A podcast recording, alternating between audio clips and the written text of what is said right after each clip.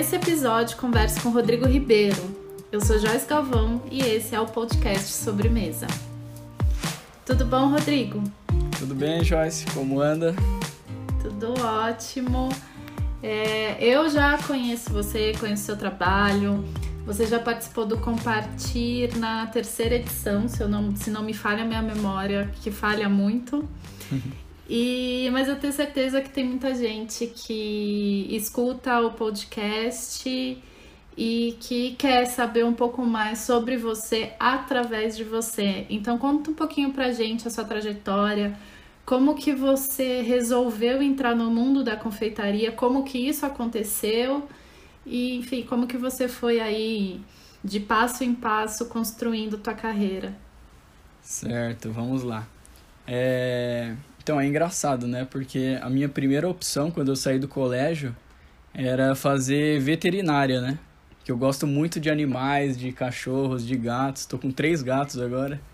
Ah, é muito bom, né? E então, tipo, no primeiro momento eu prestei vestibular pra veterinária. Cheguei até a fazer um mini estágio que meu pai arrumou para mim num veterinário do bairro. Só que quando eu cheguei lá, é, eu me deparei com cachorros feridos, né? Os donos tristes. Então eu entendi que eu gosto muito de animal, gosto, só que eu gosto de cuidar de outra forma, sabe? Não é de costurar eles, vamos dizer assim. então, a minha segunda opção foi a, a gastronomia e já focado em confeitaria, talvez por esse amor aos animais, sabe? É, na confeitaria, querendo ou não, a gente tem menos contato, né, de é, manusear uma carne ou algum animal assim. É, então, fui entrei na faculdade de gastronomia, isso em 2010, já focado em confeitaria. É, aí ainda quando eu, ta, quando eu tava é, estudando lá, eu consegui um trabalho numa padaria, então não era confeitaria, mas padaria e confeitaria meio que andam juntos, né? É, fiquei um ano fazendo pão francês e carregando saco de farinha de 25 quilos. E eu magrinho, né? Você sabe como que é. Uhum. é. Mas mesmo assim, tipo, a gente ia. Então foi aí que eu peguei, foi aí que virou, tipo, o Rodrigo criança, vamos dizer assim, virou um trabalhador nesse primeiro trabalho. Foi aí que eu entendi compromisso e tudo mais. É... Aí de lá pra cá, passei por um restaurante francês, onde eu fiquei dois anos, entrei como auxiliar. Então foi lá onde eu aprendi toda a minha base de confeitaria francesa. É... No tempo que eu estava lá, eu fiz um estágio lá no, no Dom, o restaurante do, do Alex Atala. E também passei pela confeitaria do Mani, junto conciliando com esse outro trabalho.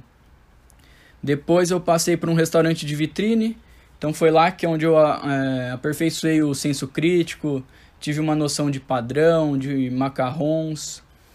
É, depois eu fui para um restaurante contemporâneo, existe ainda até hoje, o restaurante Mimo.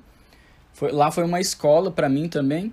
E foi aonde virou, é, onde eu me descobri o meu estilo, que é o, um estilo mais contemporâneo, né? Então é uma sobremesa com vários elementos, com várias texturas dentro de uma sobremesa. É, o uso de ingredientes inusitados na sobremesa, tudo eu aprendi lá, né? Fazendo lá. É, depois de lá, eu fui para um restaurante italiano também e só que o chefe era argentino, então eu acabei pegando é, um pouco de confeitaria argentina também, alfajores, é, doce de leite, sorvete doce de leite, que era o mandiari, que o Laguapa nasceu lá. Então eu, eu comecei o Laguapa, que é a casa da, da Paola Carosella. Então eu fazia a produção de, de alfajores dela.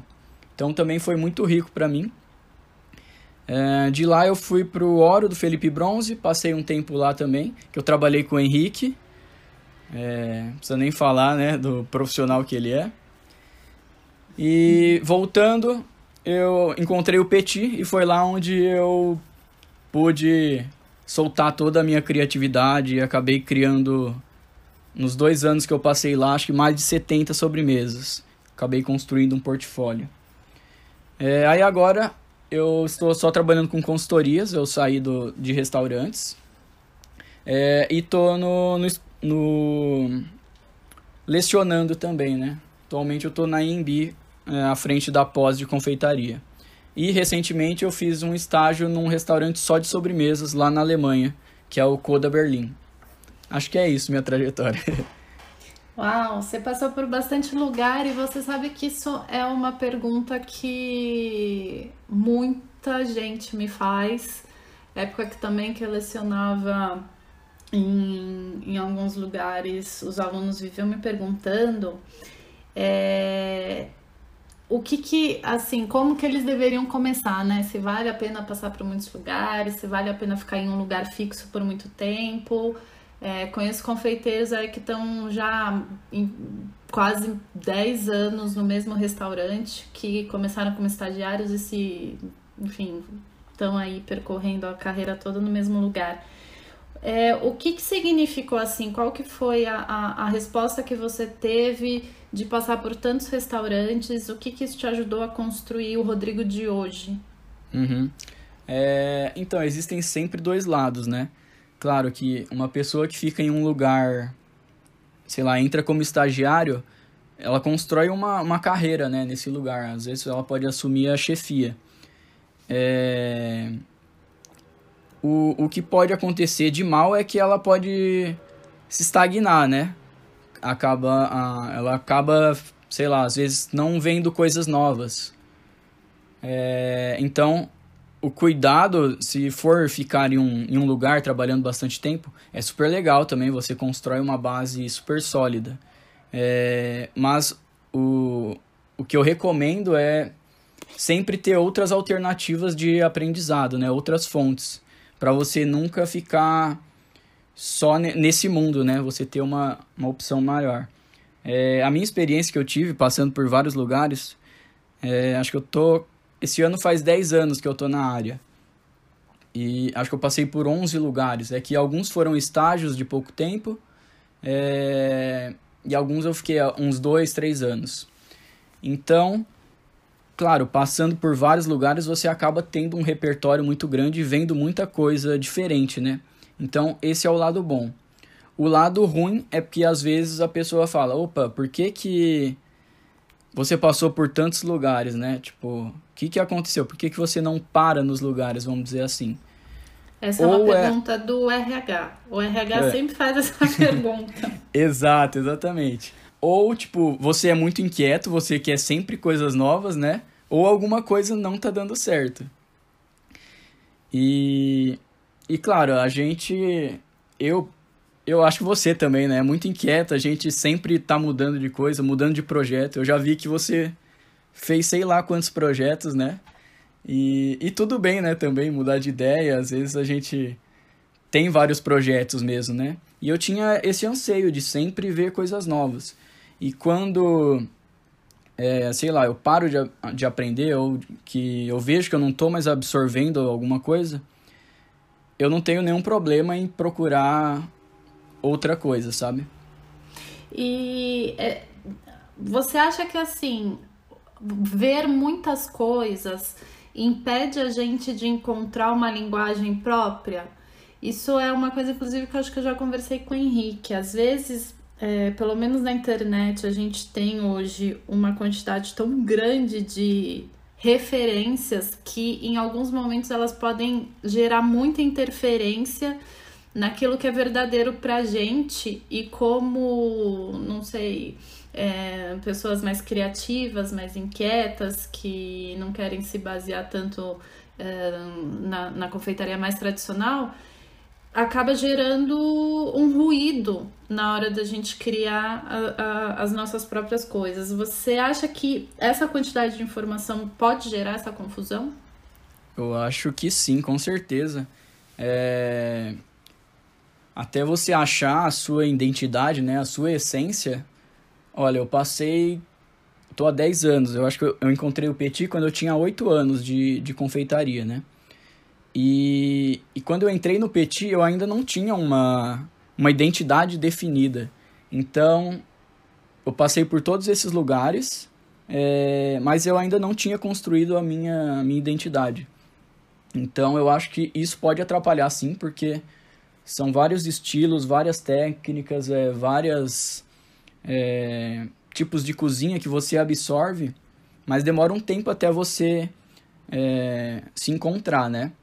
Ou às vezes a pessoa não quer, né? Tipo, ela quer, vou seguir só na confeitaria de vitrine e foca nisso. Tudo bem é. também, né? Aham, uhum, super.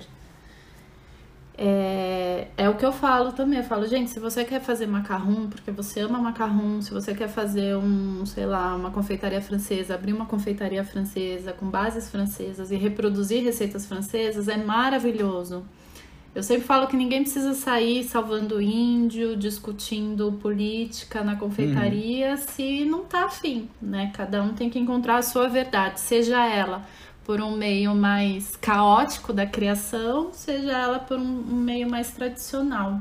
Uhum. E como que você define a sua confeitaria hoje? Você consegue enxergar Uh, falar, não, eu sou uma pessoa mais audaciosa, eu gosto de colocar é, cogumelo, molho de pimenta. Você consegue definir teu estilo? Sim, porque eu me pergunto sempre, tipo, há um tempo atrás eu, eu parei para escrever isso, tipo, é, quais estilos que eu, que eu devo seguir, que eu sigo, que tem a minha cara, que eu acredito de verdade, né? Porque é, às vezes a pessoa, sei lá, a gente está num lugar e o lugar impõe a gente trabalhar de um jeito, né? Lá no Petit eu tinha liberdade para tudo, então eu pude construir e soltando as minhas sobremesas até eu achar o meu estilo. Então, nesse tempo que eu passei lá e de outras competições também que a gente acaba participando, o que eu entendi?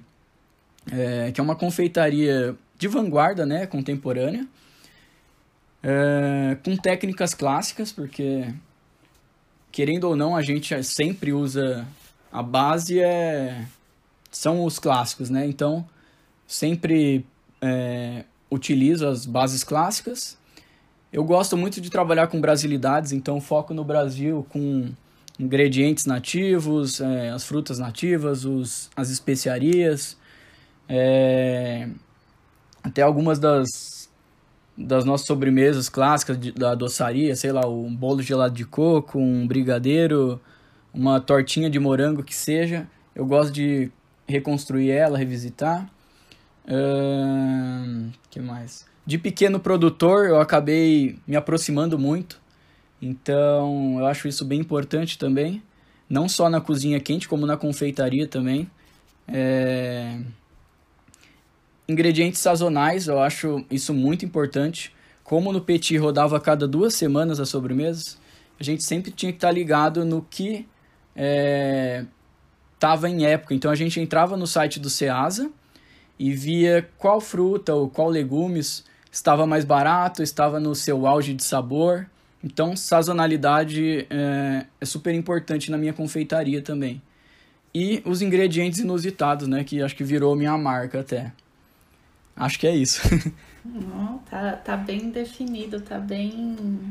É, que nem eu fiz o podcast com a Raiza Zanetti, a gente entrou numa sessão de terapia, né? Então eu falo é. que quando a gente consegue se definir, mesmo que profissionalmente, que às vezes é um pouco mais fácil, a é. gente venceu uma etapa da vida, porque é. é. complicado se enxergar tão bem que nem você fez agora. É, quais são, assim, os profissionais? Você você tem toda esse, todo esse estilo de confeitaria e você tem algum profissional que você se inspira, que você, enfim, no começo da sua carreira os seus olhinhos brilhavam? Nossa, são vários, hein? Vários e vários. Sempre vai mudando, vai aparecendo novos. É... Eu até tenho uma lista também de vários os profissionais, sempre para que me perguntam. É no começo, claro, tipo, isso em 2011, 2012, eu via muito Diego Lozano, Lucas Coraza, você que estava no, no programa de TV, né? Acho que foi aí que eu te conheci.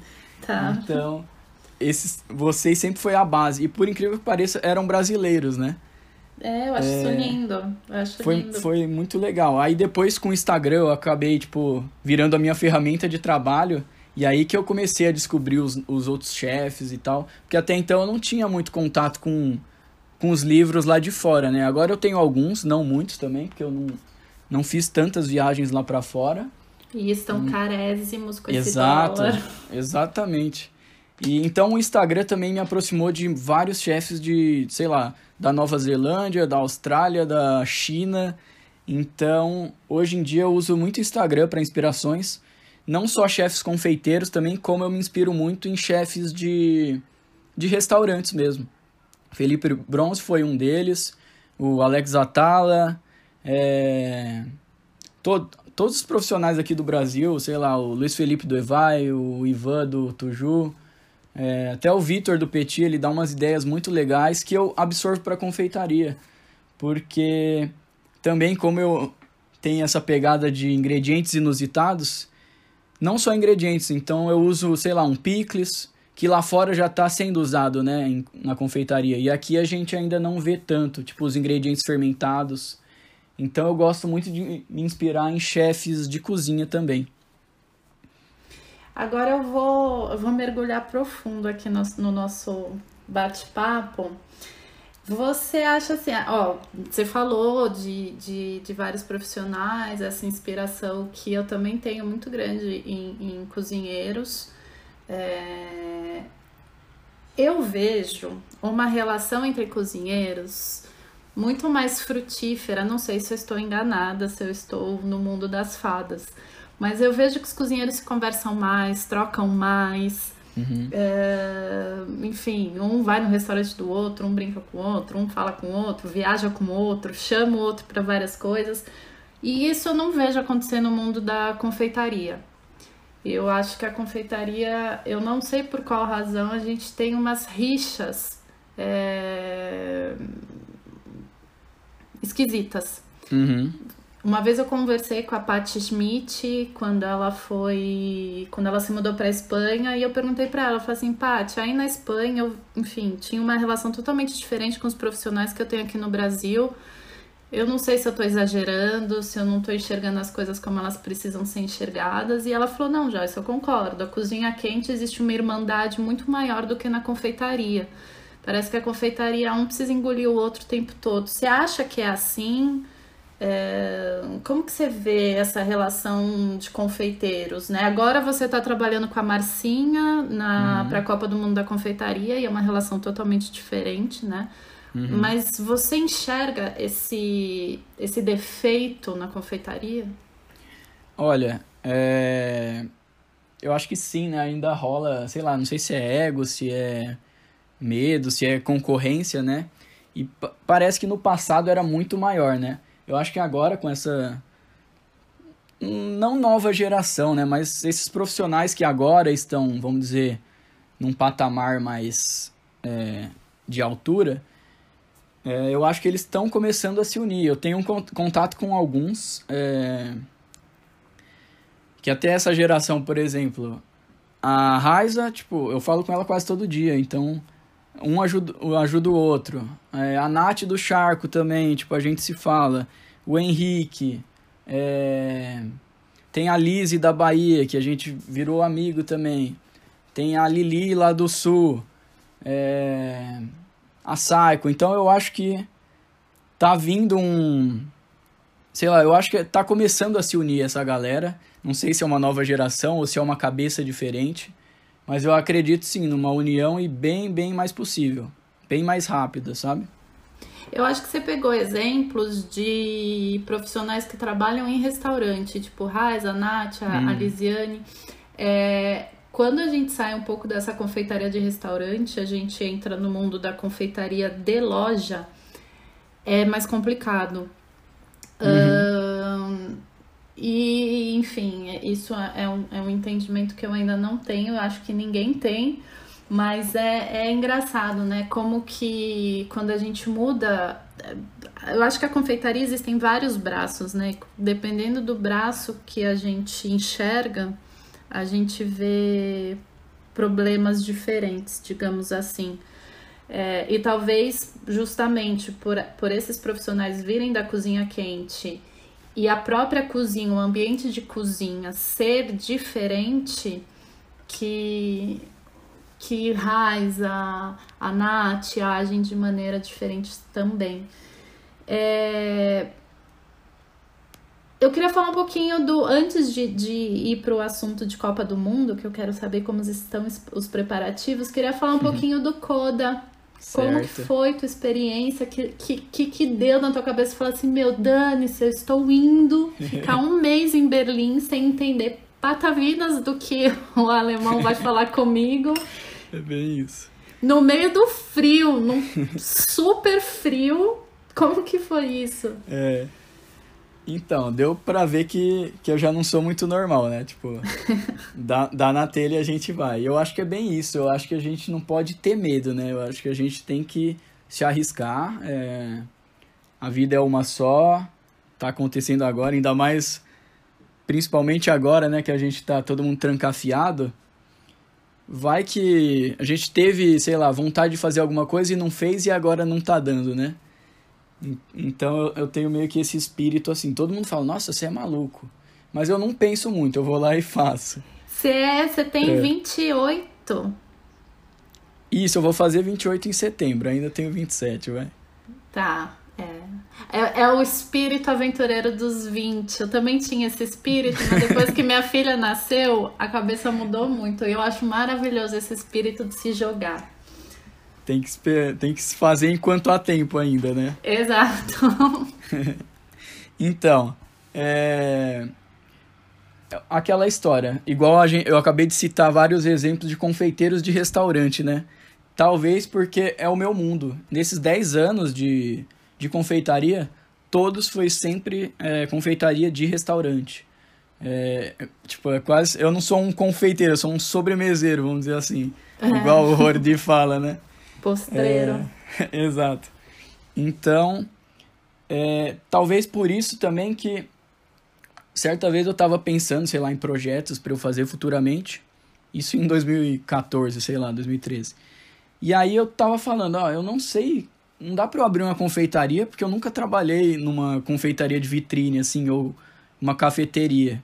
Se eu abrir, eu vou quebrar ela, né? O que, que eu sei fazer? Aí eu falei, ah, sobremesa, né? Aí, olha a minha ideia, era abrir uma confeitaria e ter na vitrine as sobremesas empratadas, assim, e depois o cliente escolhia e eu montava. Olha as ideias. Aí depois que eu fui ver, conhecer o, o Room for Dessert, depois eu comecei a pesquisar e ver que existe alguns outros, né, restaurantes de sobremesa. E tá, que aí é mais dessert bar, né? É mais um estilo diferente da minha ideia, mas eu gostei também. E aí, tipo, ano passado, retrasada, não sei se foi passado ou retrasado, eu comecei a fazer uma pesquisa maior sobre os restaurantes sobremesas e eu acabei achando o Coda, Coda Berlim, que uma, até uma amiga minha que indicou, ela fez uma convenção com, com Alex Atala, não me lembro qual que foi, não sei se foi o Madrid Fusion, e aí nesse, nessa convenção ela conheceu ele e ela falou, nossa, é a cara do Rô, aí mandou pra mim, aí eu conheci eles. E eu fiquei fantástico. Eu vi o site dele, eu vi as matérias que eles saíram. Eu falei, nossa, eu preciso conhecer eles de perto. Aí eu mandei uma, uma mensagem no Instagram perguntando sobre uma possível vaga de estágio. Eu já tinha feito isso no Room for Dessert, mas eles responderam falando que só, que eles só aceitam balinenses, né? É, a regra de Bali é... é que se você é um estrangeiro, você abre alguma coisa em Bali, você não pode pegar outros estrangeiros, tem que ser balinês. Ah, entendi. Por é. um lado eu achei bem legal isso, né? Tipo, para valorizar, né, o mercado Exato. deles. Isso é muito legal. Mas acabamos ficando de fora, né? É, o mundo inteiro querendo um, um estágio lá e... Exato. Aí eu mandei para eles, eles falaram: "Ah, me manda um e-mail". Aí eu mandei o e-mail, isso foi em julho, não, em junho. Eu até tava dando aula ainda. E aí eles falaram: "Ah, vocês, você quer vir em agosto já?" É, a gente tem vaga do dia tal ao dia tal. Eu falei: "Putz, eu tô dando aula, né? Eu não consigo." A gente pode agendar para dezembro, até para eu me preparar também, porque uma viagem até a Alemanha para ficar um tempo não é assim, né? A gente não, não é rico tipo, ah, também. tô indo né? lá, já volto. Exato. Então, no momento que ele falou isso, eu falei, nossa, vou pensar, conversei com todo mundo aqui, todos deram super apoio. Acho que nessa empolgação assim, né? Falei, ah, então vamos. Aí já procurei passagem, então eu comprei a passagem em julho. Não foi tão caro, porque para dezembro tinha um tempo ainda, né? Só que detalhe, eu não falo é, inglês muito bem. Tipo, a gente até se entende. Eu leio até que bem inglês, só que na hora de conversar é, é mais difícil, né? E alemão muito menos, né? Nunca tinha nem, sei lá, ouvido uma palavra. É... Aí me preparei um pouco, acabei vendo algumas palavras em, em alemão e tal, que não adiantou de nada, porque chega na hora. Esquece. Exato. Mas fui na cara e na coragem. Então isso que eu falo pra. Muita gente me perguntou, muitos me perguntam como que eu fiz para conseguir esse estágio. Na cara de pau, manda DM, então o que eu falo para as pessoas? Se você quer um lugar, tipo, se você se inspira num lugar, manda DM, se eles não não responder, manda e-mail, se não liga, se não vai lá na porta, porque parece impossível, né? Mas é super possível. Então, É, você sabe que quando eu fui pra, pra Espanha, eu queria muito trabalhar com ferradriá. uhum, Aí, na- durante a faculdade de gastronomia, quando eu tava terminando a faculdade, comecei a mandar currículo. Aí não tinha nem sim nem não, fiquei no vácuo total. E aí, por aqui, eu fui resolver, né, a minha situação, os meus questionamentos, fui fazer engenharia de alimentos. E aí, no segundo ano de engenharia, eu falei, cara, vou mandar o último currículo, dane-se, quem sou eu pra ir trabalhar com ferradriá? Isso nunca vai acontecer. Tipo, eu sou um ninguém, né? Ferradriá não vai me querer nunca. E aí mandei o último currículo e fui viver minha vida. E depois, acho que de uns três meses, veio a resposta, o convite para trabalhar na Fundação Alícia. E aí, meu, foi mais ou menos que nem você. Larguei a faculdade, tranquei, conversei com meus professores e meus professores falaram: Joyce, se for pra você limpar o chão do bullying, você vai. Só Porque vai, vai, tudo tá aqui igual. A gente vai estar aqui, tua faculdade vai estar aqui, é, sua família, então só vai. E aí eu fui e lá na Espanha foram aparecendo outras oportunidades e uma dessas foi de conhecer o Jordi e olhar pra cara dele e falar assim, então eu quero trabalhar com você, já que eu tô aqui na Espanha, tô tendo a oportunidade, você tá na minha frente, então estou pedindo. E ele falou, beleza, pode ir, semana que vem. Aí eu pedi lá, saí do bullying e fui trabalhar com ele. E acho que é assim, cara, tem que se atirar. Porém, nessa época eu tinha ali meus 25 anos, era um pouco mais audaciosa. E eu acho que quando, conforme a gente vai envelhecendo, a gente vai perdendo isso. Mas um recado aqui para todos que têm mais que 30, continuem com essa audácia, porque ela faz muito bem. Uhum. É importante, né? Tem que ter, é isso que move a gente, né? Mesmo com medo, é o medo que nos move, né? É, Não, esses dias eu tava falando com acho que o pessoal do Instagram, eu coloquei um passarinho voando com cara de ódio. Eu falei, gente, às vezes o ódio move mais a gente do que o amor. Tipo, ódio, um medo, tipo, eu vou conseguir. Se estão duvidando de mim, eu vou mostrar pra todo mundo que eu consigo. Uhum. Então, acho que tem que arriscar mesmo. Com e o que, que você viu de mais diferente lá no Coda, assim, que você falou, caramba, valeu minha viagem. Então, eu cheguei lá, eu fui pra estudar tudo, né? Não só as sobremesas em si. Claro que, tipo, é uma grande parte que eu queria ver. Mas eu também queria entender por que que lá na Alemanha é, um restaurante de sobremesa dá super certo. Eles tinham uma estrela Michelin, né? Agora Eles eles são- conseguiram duas. Pois é, isso é uma coisa que eu quero saber também. Uhum. então eu falei, por que que lá na Alemanha dá certo? Por que que... Por que o público tem interesse das sobremesas de lá, né? Então eu fui ver para fui lá para ver serviço, para ver a produção, para ver quem era o público, né? É, como que era o salão também, como que funcionava. Então, chegando lá, é, era um frio danado, mas é, eu fui recebido pelo Oliver, que é o, o sócio, né? Que é- ele fica mais no salão. E tem o René Frank, que é o, o chefe de cozinha. Eles vão todos os dias pra lá. Então aí você já entende o porquê que dá certo, né? É, eles batem todo dia lá, ficam o tempo todo. Pra você ter uma noção, era o chefe que fazia a comida de funcionário pra gente. Claro, tinha ajuda de todo mundo. Mas ele que dava os finalmente, ele que empratava todos os pratos e depois servia todo mundo na mesa, todo mundo sentava junto. Então era um clima muito muito família mesmo. Eu me senti, eu fui sozinho, né? Então pensa, eu sozinho, brasileiro, sem falar quase nada, é, com um frio danado que eu peguei menos um grau, eu só não vi neve. É, então quando eu chegava lá, tipo, era era tipo a família mesmo, era um conforto, aquela comida quentinha, é, sopa, caldo, é, as salsichas, que eram as linguiças, né? Chucrute. Nossa, as comidas de funcionário para mim era, foi uma das melhores partes. Era muito gostoso. E então, é... o que, que eu vi de diferente lá? Vamos lá. De, de produtos, a produção, o chefe ele sempre trabalhou em restaurantes Michelin, é, estrelas Michelin, com confeitaria. E eu acho que por isso também dele estar sempre próximo de dos chefes de cozinha, ele traz muita coisa da cozinha salgada, vamos dizer assim. Então, é, ele usa muitas técnicas também, tipo picles, algumas outras coisas.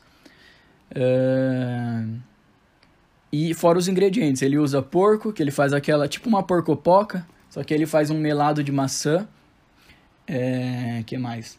Ele já usou pele de frango, ele já usou. Tinha um, um molho que era de anchova, que era só para dar um, um mais salgado assim na sobremesa, não tinha muito Nossa, gosto de peixe. Tá, você tava no, no local ideal para você. Exatamente. Você encontrou sua cara metade. Pensa um olho brilhando lá. é... que mais? Uma sobremesa de alho e cebola que era, sei lá, fenomenal. E Gente. é surreal. Ele usa sal em tudo. Ele usa queijo, tinha um queijo que é o Mimolet.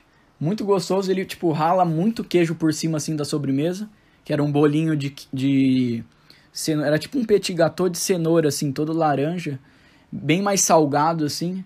Era uma combinação surreal. As tuiles que ele faz, é, todas salgadas, salgadas mesmo, parecia uma bolacha é, cracker, sabe? É, que mais? E um outro detalhe é que os ingredientes que eles usam é, são diferentes também. Lá, com o tempo, eu não sei quantos anos tem, mas eles mudaram durante os anos. Então agora a proposta deles é não usar farinha branca, então eles não usam farinha branca, nem, que é a de trigo, né? E nem, nem açúcar branco. De jeito nenhum entra açúcar branco lá. Então eles usam muito o maple syrup, que é caríssimo, né? Até lá é caríssimo, mas eles usam em tudo, tipo para fazer calda, para fazer para adoçar, ou se não, para uma tuile ele usa banana, ele usa muito o, o açúcar das frutas. E eu falei, caramba, é... aí tinha um negócio que é a farinha de alfarroba, eles usam. Hum, e eu não sabia aqui... o que era em alemão, que estava escrito. Aqui é caríssimo, eu conversei com a Marcinha, ela usa um pouquinho nos sorvetes, Uhum. E é caríssimo. E quase não acha, né? Super difícil. E, eu não tava conseguindo traduzir, eu não sabia o que era aquilo. Cara, Aí me falaram. É. é. Não, eu fico imaginando você querendo saber o que, que é aquele raio do negócio e. Exato. E você podia etic... provar, eles davam liberdade pra você pôr na boca, comer? Sim, tudo. Tudo que eu. É, eles me davam para provar, então faziam um preparo, eles me davam, tentavam me explicar tinha preparo que eu tinha que eles tinham que me explicar três vezes para eu entender porque era bem difícil é, mas as tipo as missões né as tarefas de estagiário eles me passavam numa folha e me explicava. E aí o que eu não entendia eu sempre perguntava para não fazer cagada né? E... e você fez alguma? Deixa eu ver. Não tipo é, a gente tinha um ah tinha um figo lá que era numa sobremesa que a gente colocava num tipo num broiler, sabe, numa churrasqueirinha, que dava um saborzinho de defumado e a textura lembrava carne. Então as sobremesas dele não são só sobremesas, elas têm substância, ela tem textura que parece de uma refeição, sabe? E aí nesses nesse figo a gente pincelava uma manteiga de de acho que era um azeite de de hibisco, talvez. E aí a gente fazia essa manteiga. E aí uma vez eu coloquei no micro-ondas e não sei se a potência estava mais forte, porque eles sempre mexem na potência também do, do micro-ondas. E aí a manteiga vazou tudo. Acho que essa foi uma a merda que eu fiz, porque meio que deu uma atrasadinha no serviço. Eles olharam torto, aquele olhar alemão seco. Então, eles são bem frios, né? E são, realmente são. É, mas, tipo, tava saindo, ele falou, ah, derrete a manteiga, né? Porque na hora do serviço, meio que fica vocês só para auxiliar, os estagiários só para auxiliar. Tinha eu e mais um, é, que era de Israel. Então era tinha várias etnias lá, isso era bem legal. E então ele falou: ah, derrete a manteiga. Aí eu derreti. Só que aí, como vazou, faltou, né? Então ele, ele teve que correr. Então deu aquela olhada lá. Hum. Só que ele falou: no problem, no problem. Falei: ok. é... E aí o que eu vi do. Do Coda, por que, que eles têm uma estrela Michelin? Por que, que eles ganharam a segunda? Porque é tudo impecável lá. Tipo, é tipo um restaurante Michelin normal, só que é de sobremesa. Então, não sei se você já foi no Tuju, é, ou se quem está ouvindo se já foi também, que o, o chefe fica lá numa bancada na frente, empratando, e os cozinheiros vão dando é, os pratos ou os elementos para ele montar lá, né? Lá no Coda é super parecido, tem uma bancada onde o chefe fica e os cozinheiros vão empratando, algumas montam tudo e algumas o chefe finaliza. E, e aí passa. Os garçons é, são os próprios confeiteiros, né? Então, os garçons sabem de tudo também. Então, eles sabem na ponta da língua o que o, o cliente vai perguntar. É, eles harmonizam com, com outros drinks também. Então, todos os... O, as taças, os copos são todos de cristais, é, os talheres também são super finos. Então tem todo um conjunto, um contexto para eles merecerem né, essa estrela. E o serviço é impecável, não tem som. Se cai, sei lá, um garfo no chão, o chefe já olha. É, uma vez a Pacojete começou a fazer barulho, o chefe já olhou. Aí no dia seguinte ela deu um problema. Eles colocaram dentro de uma salinha a Pacojete para não sair barulho pro, pro salão. Então é tudo impecável mesmo. Por isso que eles têm essa fama e têm esse, esse merecimento da segunda estrela Michelin. É, eu acho que também lá, eu não sei se pelo fato de ser frio, é, dá um ânimo para as pessoas comerem doce. Não, não, não que isso justifique as duas estrelas Michelin, pelo amor de Deus, uhum. é, é muito mais. Mas o fato de um restaurante desse dar certo. Porque tem, enfim, tem uma série de fatores que eu consigo pensar aqui na minha cabeça, mas você acha que um, um sistema desse aqui no Brasil ia funcionar? Porque eu, eu vejo que o brasileiro ele já não está preparado para confeitaria de maneira geral né? Lá no, no Sobremesa, a Jubianchi, ela fez uma matéria sobre essa dificuldade das lojas se manterem abertas no Brasil. E eu acho assim que to, todo confeiteiro que eu converso que tem loja reclama. É, quando fecha, agradece por ter fechado e o discurso é sempre igual, tipo, pô, eu queria colocar um doce mais diferente, só que o público uhum. queria aquele bolo que sai um rio de meleca escorrendo por toda a mesa. Uhum. Então, eu não conseguia vencer isso, acabei fechando. Ou tem outras questões que é ter que em algum momento começar a servir salgados, servir coxinha, no caso da Lia, ela uhum. falou que a coxinha salva uh, as confeitarias dela. Você acha que o público brasileiro está preparado para uma confeitaria mais refinada? Uma confeitaria, por exemplo, da Natália. A gente hoje tem confeiteiros de restaurante, a Brenda, a Madá, a Natália, a gente tem a Pati no balaio. Uhum. Você acha que o público está preparado? Não o público que frequenta Tuju, o público que mantém a confeitaria ali aquecida. É, então, Infelizmente, mas eu acho que ainda não também. É, lá na Alemanha, especificamente em Berlim, né? Eu vi que é uma cidade super. Sei lá, a cidade respira estilo, sabe? Ela é toda pra frente, moderna, é, underground, é toda pichada. Então tem muita coisa lá. Tem tipo. Tem confeitarias bastante, o pessoal vai, vai bastante, talvez por causa do frio, igual você falou. É, pode dar um abraço maior.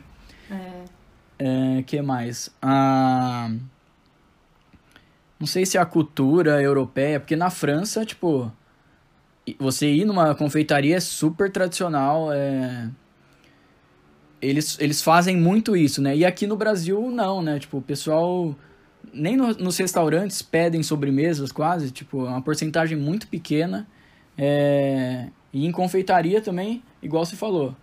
Se não tiver salgado, eles já, sei lá, ficam tristes. Nem ou... entram. É, exato, nem entra. E aí você acaba, sei lá, se vendendo ou a história do bolo que você falou, ou daqueles outros ingredientes que a gente está cansado de ver por aí. E é uma pena, é muito triste, muito triste mesmo, porque eu acho que não, não estamos preparados, né? Mas, sei lá, eu tenho esperanças ainda, talvez porque eu sou novo, igual você falou. É, não, Mas... eu acho que é assim, eu... a, a gente está trabalhando para tentar mudar esse cenário. Eu acho uhum. que isso, enfim, aí em 20 anos de profissão foram coisas que eu fui sentindo quando eu tive a minha confeitaria. É, tá certo que eu atendia muito evento e evento é algo que mantém uma confeitaria aberta, mas eu, enfim, é, basicamente é viver frustrada 90% do tempo. E eu acho que por conta dessas coisas é que uma vez eu, eu dei uma entrevista para a Folha de São Paulo falando que eu não, não, não enxergava uma confeitaria brasileira. Não só pela falta de troca entre os profissionais, como pela falta de entendimento do público, como pela falta de uma indústria que nos, nos atendesse. Porque, assim, no Brasil, você quer um, um fermento, você tem que ir no Carrefour comprar. Vou falar a marca porque é assim. Uhum. Ah, preciso comprar um fermento. Bom, onde eu vou? Vou no Carrefour, aonde provavelmente eu vou comprar o almoço caseirinho para fazer na minha casa. Puxa, eu preciso comprar gelatina. Bom, eu vou lá no Pão de Açúcar. Eu não vou comprar esses produtos como eu iria comprar, sei lá, na França ou na Espanha, que eu tenho lojas que me atendem, que eu tenho uma indústria que me atende. É, quando eu quero uma gelatina, puxa, eu preciso de uma gelatina com bloom maior. Não, não tem. Você só tem essa aqui que vende no supermercado que serve para fazer manjar do jeito errado. Então, assim, você enxerga, porque eu vejo que você, você discute muito isso com, com o público no teu Instagram. Você enxerga uma confeitaria brasileira. Eu queria entender a tua visão para ver se ela consegue acalentar um pouco essa minha visão mais frustrada. Mais de véia, uhum. né? Porque já, já, já passei. é... Então, eu, eu gosto de, de discutir muito, ver tipo, o que, que a galera tá achando, né? O que, que elas enxergam. Bastante gente enxerga, assim, é... a confeitaria brasileira, né? Mas depende do que a pessoa entende por confeitaria também, né? É, se são as técnicas, se são os ingredientes, se são os próprios confeiteiros, é, o conjunto todo da obra, né?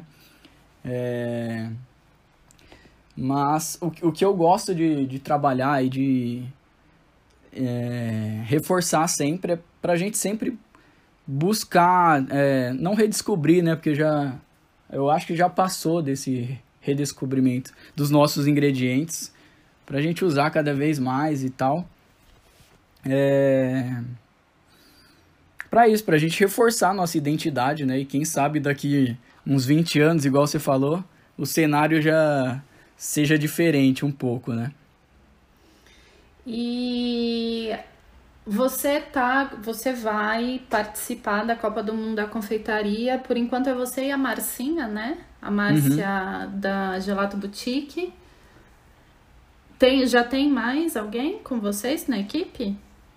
Exato. É, então, seria em, em maio, né, a competição, que seria no Peru, a seletiva para a grande final lá em Lyon.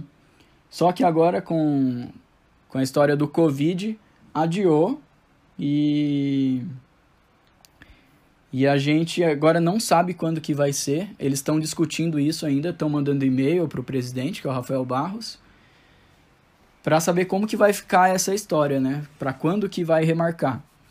E mas só entra um próximo integrante que é que faz esculturas em em gelo. No, né? Em gelo, exatamente.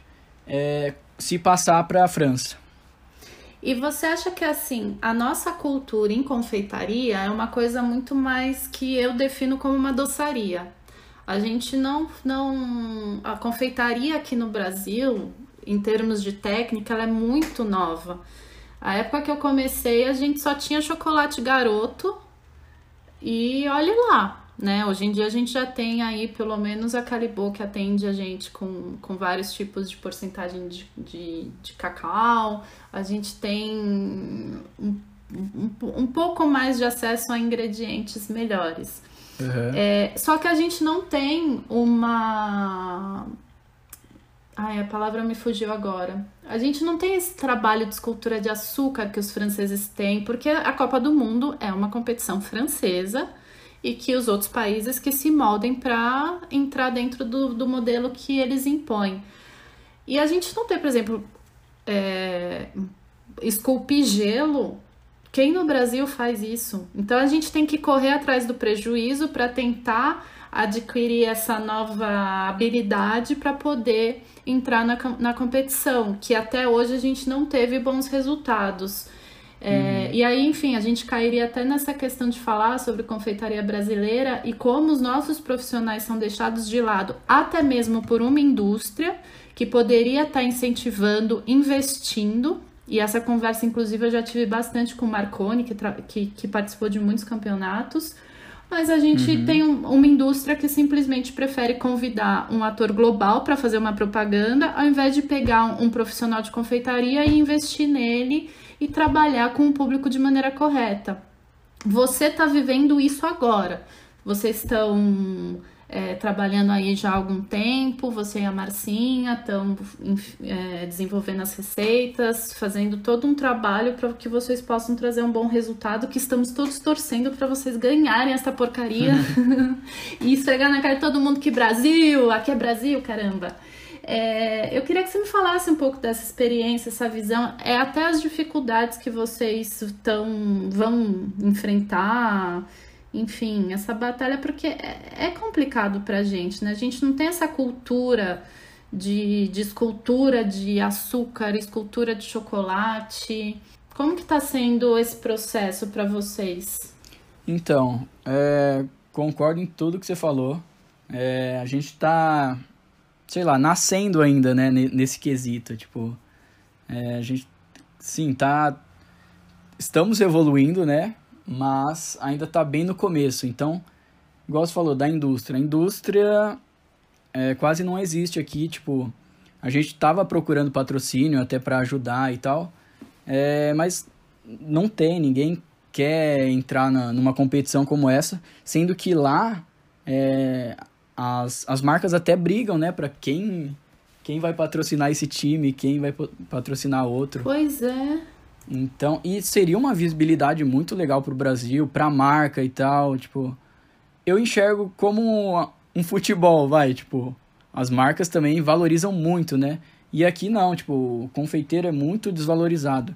Não só em competições ou em confeitaria, igual a gente tá falando, nos restaurantes também, né? Tipo, é, às vezes vindo dos próprios chefes de cozinha que é, não colocam o, uma sobremesa ou não dá tanta importância para a sobremesa, né? Então acho que tem que mudar tudo, a indústria, o público, os próprios profissionais da área. É... Então as preparações, a gente está falando de escultura de gelo. Na França neva, é frio, né? Então eles faziam já nos castelos há muitos anos atrás. Aqui o Brasil é um país quente, né? Então a gente nunca nem, sei lá, teve o porquê fazer uma escultura em gelo, né? Claro que alguns hotéis ou algum lá pro sul até faz, né, esculturas em gelo, mas é muito, muito carente e a gente até entende, né, o porquê. E de esculturas de chocolate e, de açúcar também, é, Lá é uma tradição muito mais forte, aqui é ainda não tanta. Se você vê, acho que apenas em hotéis, né, que fazem ou algum evento ou essas feiras de, de chocolate. É... Porque os, os profissionais não se, nem se interessam em treinar ou em querer aprender, porque não tem o mercado, né? Tipo, eu vou aprender, mas e aí? O que, que eu vou fazer com essa expertise, né? Tipo, às vezes eu vou investir 3 mil, 4, 6 mil reais num curso e não vou é, recolher os lucros. Não que a gente seja assim é, mercenário e faça para ganhar dinheiro, né? Mas, sei lá, eu, eu acredito que seja por isso também. Mas estamos aí, engatinhando, começando. Vamos ver o que, que vai dar. Eu acho que tá muito gostoso conversar com você. Eu ainda teria aí mais uma hora para a gente falar várias coisas. Só que eu acho que o que fica de, de resposta é que caramba, profissionais, galera, colegas, confeiteiros, a gente precisa se conversar, a gente precisa é, é, é, é trabalhar duro. Acho que a gente já evoluiu de certa maneira, se parar para pensar do, do, da época que eu comecei até hoje, a gente evoluiu bastante, mas é, enfim, tem, tem muito trabalho, tem, tem, tem muita coisa pela frente.